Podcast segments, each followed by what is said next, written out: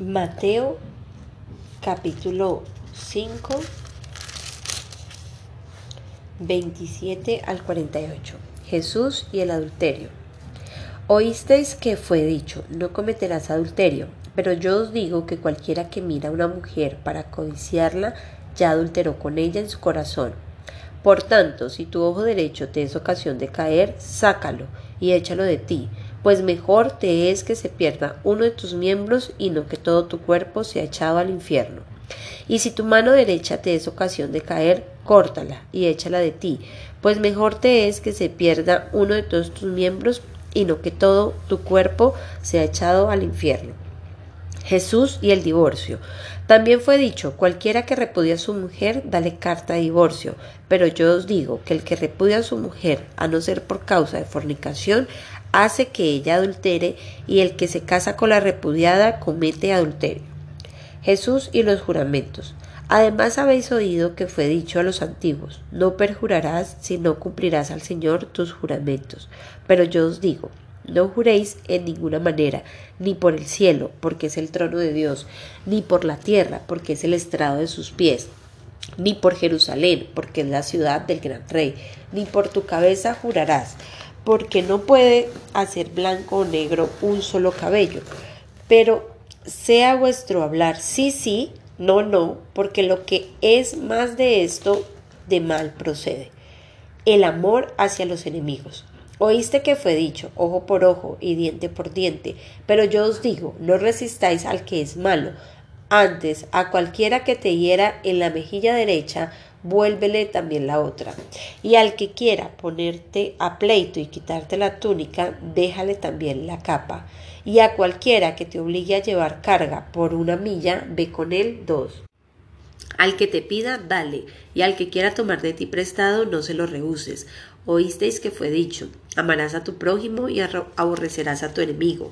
Pero yo os digo, amad a vuestros enemigos, bendecid a los que os maldicen, haced bien a los que aborrecen, y orad por los que os ultrajan y os persiguen, para que seáis hijos de vuestro Padre que está en los cielos, que hace salir su sol sobre malos y buenos, y que hace llover sobre justos e injustos.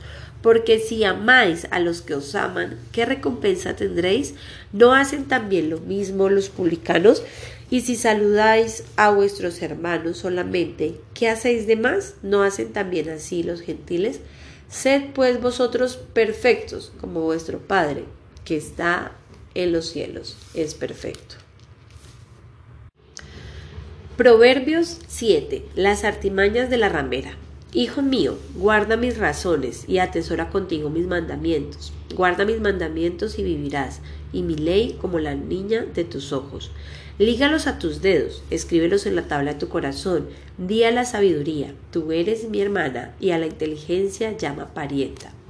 Para que te guarden de la mujer ajena y de la extraña que ablanda sus palabras, porque mirando yo por la ventana de mi casa, por mi celosía, vi entre los simples, consideré entre los jóvenes, a un joven falto de entendimiento, el cual pasaba por la calle junto a la esquina, e iba camino a la casa de ella, a la tarde del día, cuando ya oscurecía, en la oscuridad y tinieblas de la noche. Cuando he aquí una mujer le sale al encuentro, con atavio de ramera, y astuta de corazón, alborotadora y rencillosa. Sus pies no pueden estar en casa. Unas veces está en la calle, otras veces en la plaza, acechando por todas las esquinas. Se asió de él y le besó. Con semblante descarado le dijo Sacrificios de paz había prometido, hoy he pagado mis votos. Por tanto, he salido a encontrarte, buscando diligentemente tu rostro, y te he hallado. He adornado mi cama con colchas recamadas, con cordoncillo de Egipto. He perfumado mi cámara con mirra, aloes y canela. Ven, embriaguémonos de amores hasta la mañana. Alegrémonos en amores, porque el marido no está en casa, se ha ido a un largo viaje. La bolsa de dinero llevó en su mano el día señalado volverá a su casa. Lo rindió con la suavidad de sus muchas palabras, le obligó con la salamería de sus labios, al punto se marchó tras ella. como va el buey al degolladero y como el necio a las prisiones para ser castigado, como el ave que se apresura a la red y no sabe que es contra su vida, hasta que la saeta traspasa su corazón. Ahora pues, hijo, oídme y está atento a las razones de mi boca. No se aparte tu corazón y sus caminos, no yerres en sus veredas, porque muchos ha hecho caer heridos y aun los más fuertes han sido muertos por ella.